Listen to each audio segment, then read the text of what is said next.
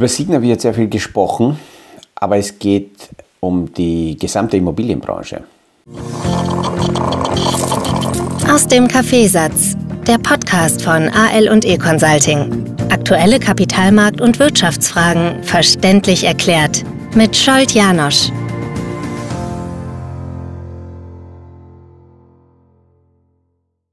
Schauen wir uns kurz an, was hat sich für Kreditnehmer, für Betreiber von Immobilien, für institutionelle Anleger alles geändert.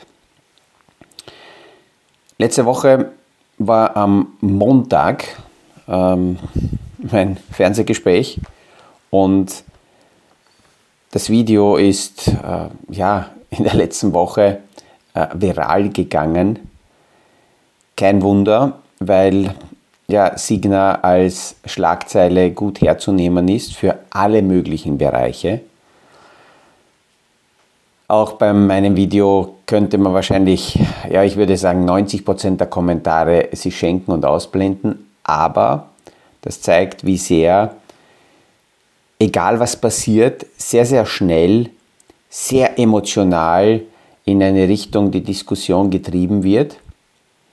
Und für Anleger ist aber gerade das Entemotionalisieren wäre das Wichtigere, um aus diesen Situationen, aus diesen Möglichkeiten, ähm, aus diesen Situationen Möglichkeiten herausholen zu können. Aber gehen wir es nach der Reihe in Ruhe durch. Was hat sich geändert? Ohne Signa hat sich für Kreditnehmer auch schon lange was geändert. Seit ähm, August 2022 gibt es die neue Kreditnehmerverordnung, die KIM-Verordnung. Und das hat dazu geführt, dass die Zahl der Kreditaufnahmen und auch vom Volumen her der Kreditaufnahmen um etwa 50, 60 Prozent zurückgegangen sind. Die erste Frage ist hier, ist das schlecht? Weil wenn vorher schon zu viele Kredite zu locker vergeben wurden, dann ist so ein Dämpfer eigentlich gar nicht so schlecht. Und äh, gerade die österreichische äh, Nationalbank und die Finanzmarktaufsicht haben in den vergangenen Jahren schon 2020, 2021 immer wieder signalisiert, dass aus ihrer Sicht es zu einer Überhitzung im Immobilienmarkt kommt und dass auf der Kreditseite es gut wäre, wenn mal das zurückgenommen wird. Und überlegen wir mal eines, eines der heftigsten, äh, am heftigsten kritisierten Punkte in der KIM-Verordnung ist, dass Kreditnehmer mindestens 20% Eigenkapital benötigen. Ich bin jetzt seit ja, gut, gut 35 Jahren in der Finanzindustrie und wenn es um Finanzierungsmodelle geht, dann ist immer die Basis, in etwa 20, besser mehr Eigenmittel zu haben, äh, Prozent Eigenmittel zu haben, um die restliche Summe fremd zu finanzieren. Und gehen die Kreditzinsen so weit nach unten, dann ist kurzfristig die Verlockung, mehr finanzieren zu können, sehr groß, wenn man die Kreditsumme bekommt und die Zinsen auch fixieren könnte. Und das ist ganz, ganz wichtig. Die Zinsen müssten dann unten fixiert werden weil wir auf der anderen Seite wissen, dass die Zinsen auch in Zyklen sich bewegen, auch wenn Ausnahmesituationen auch auftauchen, so wie wir das gesehen haben nach 2000 oder nach 2008, dass die Zinsen sehr, sehr lange unten gehalten wurden. Aber wenn sich jemand mit dem, mit dem Zinsmarkt beschäftigt, dann wissen wir, dass die Zinsen nicht ewig unten bleiben. Und ich weiß, das ist gar nicht so einfach. Ich kann mich erinnern, ähm, in der Niederzinsphase und als die Zinsen noch niedriger und niedriger und niedriger gegangen sind, gab es Kreditnehmer, äh, schon bei, sagen wir, 2 oder 1,75 ähm, Prozent Kredite genommen haben mit Fixzins. Dann sind die Zinsen weiter nach unten gegangen und die, diese Kreditnehmer sind dann ganz unrund geworden, weil sie gesagt haben, ha, wir haben nicht den besten Zinssatz und es ist noch tiefer und was wäre, wenn wir jetzt umschulden? Und was sie davon abgehalten hat, war, dass bei der Umschuldung Kosten angefallen wären. Und wie man das berechnet hat, hat man gesehen, naja, Ähm, es kommt auf ein Plus-Minus-Null-Summenspiel raus, aber je länger die Niederzinsphase gedauert hat, umso größer war dieser Druck, unbedingt umfinanzieren zu wollen. Und da haben sehr, sehr viele auch diesen Blick aufs Gesamte vergessen, aufs Langfristige, dass man einfach sieht, wo sind denn normalerweise die Zinsen? Und die sind langfristig normalerweise nicht bei 0, nicht bei 1, nicht bei 2%, sondern deutlich höher. Das ist also die eine Geschichte, die KIM-Verordnung. Und führt natürlich dazu, dass gerade bei Banken, bei weniger Kredite vergeben werden, aus den Krediten könnten ja die Banken sehr viel verdienen, viel mehr, weil gerade die Einlagen müssen ja irgendwo vergeben werden, dass man daraus Zinsdifferenz erwirtschaftet. Mit dieser Verordnung ist das zurückgegangen. Ich gehe davon aus, dass hier früher oder später natürlich auch die Aufsichtsbehörden nachschärfen werden. Aber das, was die Industrie fordert, dass man das komplett rausnimmt, das glaube ich nicht. Ähm, die zweite Sache, Betreiber von Immobilien. Was hat sich da verändert? Erstens, wenn jemand Immobilien hat, im Bestand hat und diese einfach nur verwaltet, also vermietet, Mieteinnahmen hat, der hat immer wieder Reinvestitionen und muss die Immobilie auf dem neuesten Stand halten, damit er die Mieten auch möglichst hoch halten kann. Hier sind Themen äh, dazugekommen wie ähm, CO2-Richtlinien, äh, die auch bei Immobilien berücksichtigt werden müssen. Und da haben wir schon einige Male im Podcast darüber gesprochen, dass bei den Immobilien in den nächsten Jahren enorme Investitionen auf die Immobilienbesitzer zukommen, um die Immobilie auf den jeweils neuesten Stand im, Energie, äh, ähm, in, in, im Energielevel zu bringen. Und diese Investitionen, die müssen ja auch refinanziert werden. Woraus? Ja, aus den Mieteinnahmen. Aber die Mieteinnahmen waren bis jetzt kalkuliert auf eine, auf eine Marktsituation ohne diese Energieausgaben. Wenn die jetzt dazukommen, müssen die Mieten gehoben werden. Die können aber nicht von heute auf morgen gehoben werden. Das heißt, das dauert eine längere Zeit. Und da ist es immer die Frage, wie ist die Erwartungshaltung der Immobilienbetreiber? Wie können sie damit leben, dass eine Zeit lang die Renditen sinken werden? Und da gibt es immer wieder die Zurufe, dass die Leute sagen, ja, die sollen nicht so äh, niemals satt sein, die verdienen eh genug und äh, dann hat man halt weniger für eine bestimmte Zeit. Naja, das frisst, frisst sich durch die gesamte Wirtschaftskette und jeder normale Kleinanleger muss sich die Frage stellen, wie weit akzeptiere ich die Aussage, wenn irgendwer, der mir Produkte anbietet, sagt, lieber Anleger, deine zu erwartende Rendite wird jetzt eine Zeit lang niedriger sein und zwar deswegen, weil das gesamte Wirtschaftssystem die Energietransformation finanzieren muss. Und wenn das finanziert werden muss, kann das nicht als Gewinn ausgezahlt werden, also hast du einfach weniger Gewinn. Und jetzt ist die Frage, wer würde als Anleger sagen, super, ich akzeptiere weniger Gewinn, weil ähm, unterschiedliche Themen finanziert werden müssen. Nach etwa 30 Jahren Finanzmarkt, Kapitalmarkt und sehr vielen Gesprächen mit Anlegern wage ich zu behaupten, dass nicht 100%, aber so zu 80, 90% sagt, ja, nett, dass da was investiert werden muss, aber was geht mich das an? Das sollen die anderen machen. Ich möchte trotzdem maximalen Gewinn haben. Und deswegen ist diese Geschichte auch bei den Betreibern so eine schwierige Sache. Und dann kommen die institutionellen Investoren im Immobilienbereich, die nicht immer nur Immobilien kaufen, um diese zu betreiben und Cashflow zu generieren, sondern Immobilien aufkaufen, kurzfristig von den Immobilienentwicklern, um dann diese Immobilien wieder abzuverkaufen. Und dieser Übergang, diese Transaktion wird deswegen gemacht, weil daraus Gewinne erzielt werden können. Alle Intermediäre, die in irgendeinem Bereich im Handel auftauchen, Zwischenhändler, machen das deswegen, weil es da die Möglichkeit gibt, günstiger einzukaufen und teurer zu verkaufen. Äh, Im Immobilienbereich nehme ich jetzt nur wieder WeWork her.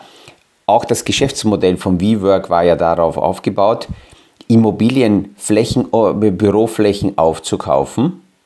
In Summe zwar teurer, weil sie fast alles genommen haben, was sie ge gehabt haben, damit äh, auch sowas wie eine Marktverknappung erreicht werden konnte. Damit konnten sie nämlich die Preise dann in der zweiten Linie, die flexibler waren für die Mieter, aber die Preise konnten sie natürlich besser steuern. Und die Differenz dazwischen war ihr Geschäftsmodell. Das heißt, billiger pro Quadratmeter zu mieten, deutlich teurer zu vermieten und die Differenz dazwischen hat auch ähm, genug Leerstand und äh, Büroflächen mit, mitfinanziert, die nicht sofort weiter vermietet werden konnten. Aber diese Basissumme, damit sie sich einmieten, die musste finanziert werden. Das ist nicht aus Eigenkapital gewesen in vielen Fällen, sondern über Kredite. Und weil die Kreditzinsen gestiegen sind, wird diese Seite teurer. Sie haben nicht mehr so viel Puffer. Und nach Covid hat sich die gesamte Bürolandschaft auch verändert. Und wenn nicht genügend Mieter kommen, fehlen die Einnahmen und da beginnt diese Schere von beiden Seiten zu drücken. Und jetzt sind die institutionellen Investoren eigentlich wichtige Spieler im gesamten Immobilienmarkt, um das zu stabilisieren, weil wenn heute ein Entwickler eine Immobilie entwickelt, hat er eigentlich zwei ähm, Interessen. Die Immobilie möglichst schnell zu verkaufen und möglicherweise schon in der Entwicklungsphase mit einem institutionellen Investor, der die Immobilie kaufen wird, schon Deals äh, zu schließen, damit hier das Geld nicht so lange gebunden ist. Weil die Immobilienentwickler sehr, sehr oft, ähm, gerade die, die neu entstanden sind, noch nicht so viel Eigenkapital im Hintergrund gehabt haben, zu sagen, okay, ich finanziere das alles aus Eigenmitteln und vor allem weil die Zinsen tief waren, haben auch die nicht aus Eigenmitteln finanziert, die das gehabt haben. Aber es haben auch einige auch finanziert, die gar keine Eigenmittel gehabt haben. Und das wird sehr, sehr oft bei Immobilienentwicklern, wie gesagt, vergessen. Es gibt viele laufende Kosten, die hier bedient werden müssen. Aber die echten Gewinne erzielen die Immobilienentwickler erst zum Schluss, wenn sie die Immobilie rausverkauft haben. Und aus diesen ganzen Parametern rundherum, wenn wir uns das anschauen, ähm, ist der Immobilienmarkt stehen geblieben. Die Finanzierung ist schwieriger, die Zinsen sind in die Höhe gegangen und die Abverkäufe funktionieren nicht. In so einer Situation gibt es entweder die Möglichkeit, sehr panisch, hektisch zu agieren und dann Immobilienprojekte rausverkaufen zu müssen Natürlich ist die Verkaufsgrundlage in so einer Phase ganz schlecht, weil die Käufer genau wissen, jemand, der jetzt verkaufen muss, der hat schlechte Karten.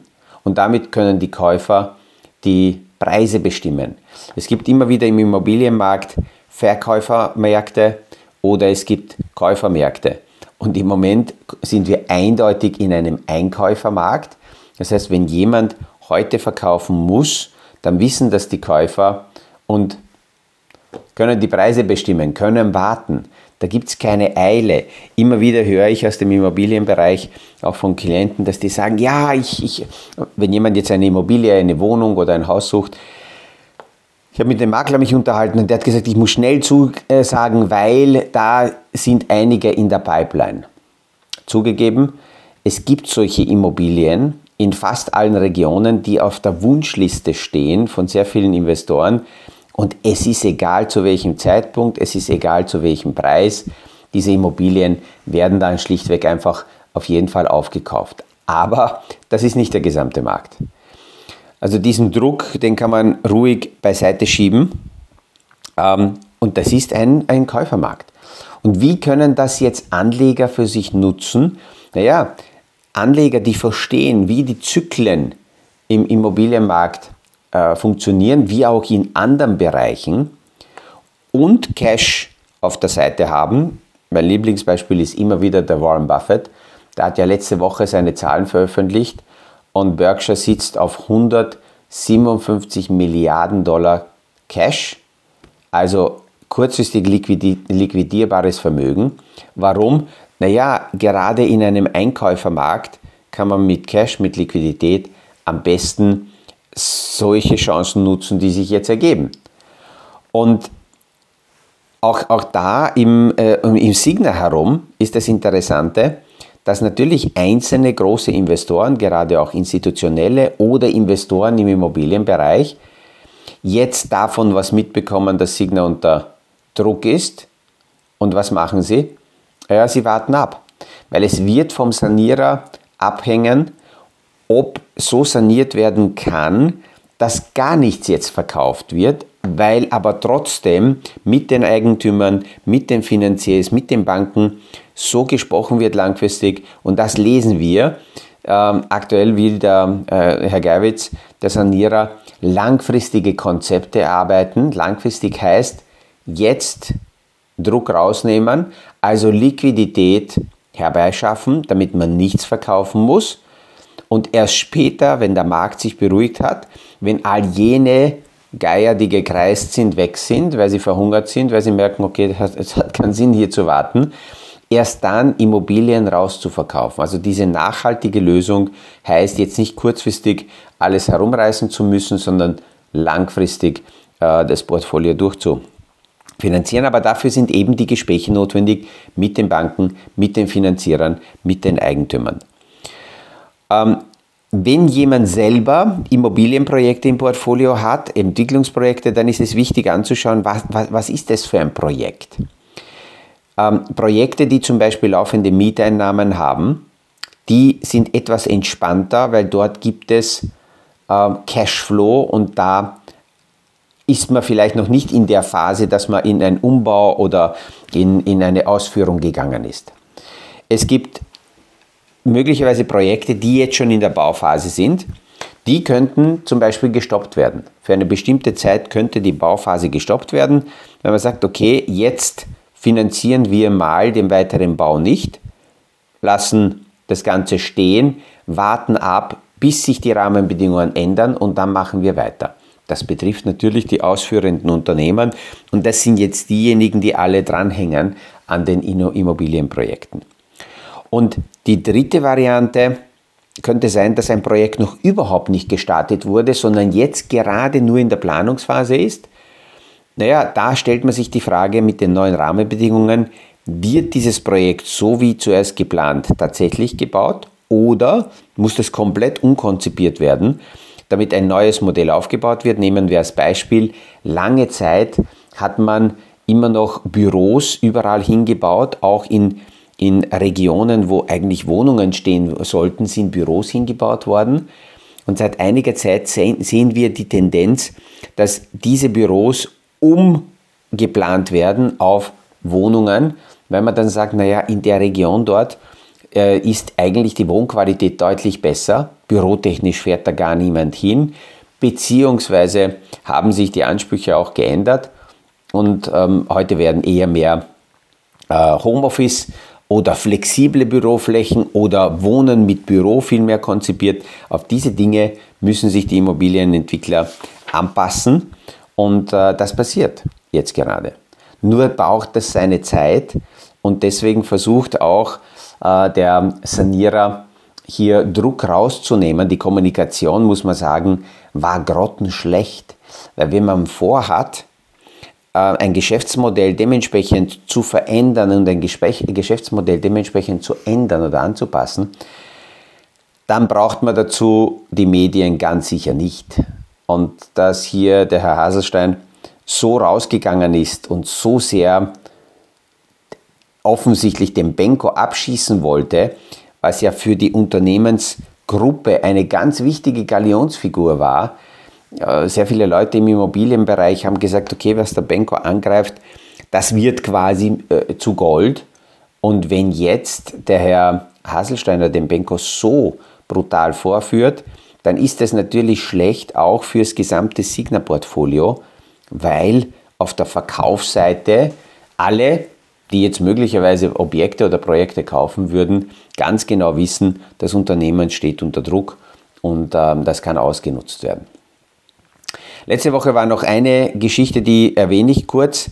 Am Donnerstag war ja die, diese eine Rede von Jay Powell und am Freitag habe ich gesagt, die Märkte haben darauf reagiert. Aber am Wochenende habe ich mir die Zahlen angeschaut und diese Timeline, wie ist dieser Tag verlaufen. Und da hat man gesehen, dass die Märkte nicht auf die Rede von Jeremy Powell reagiert haben, sondern die Märkte sind vorher schon gefallen, nachdem eine Auktion der 30-jährigen Anleihen nicht besonders gut gelaufen ist.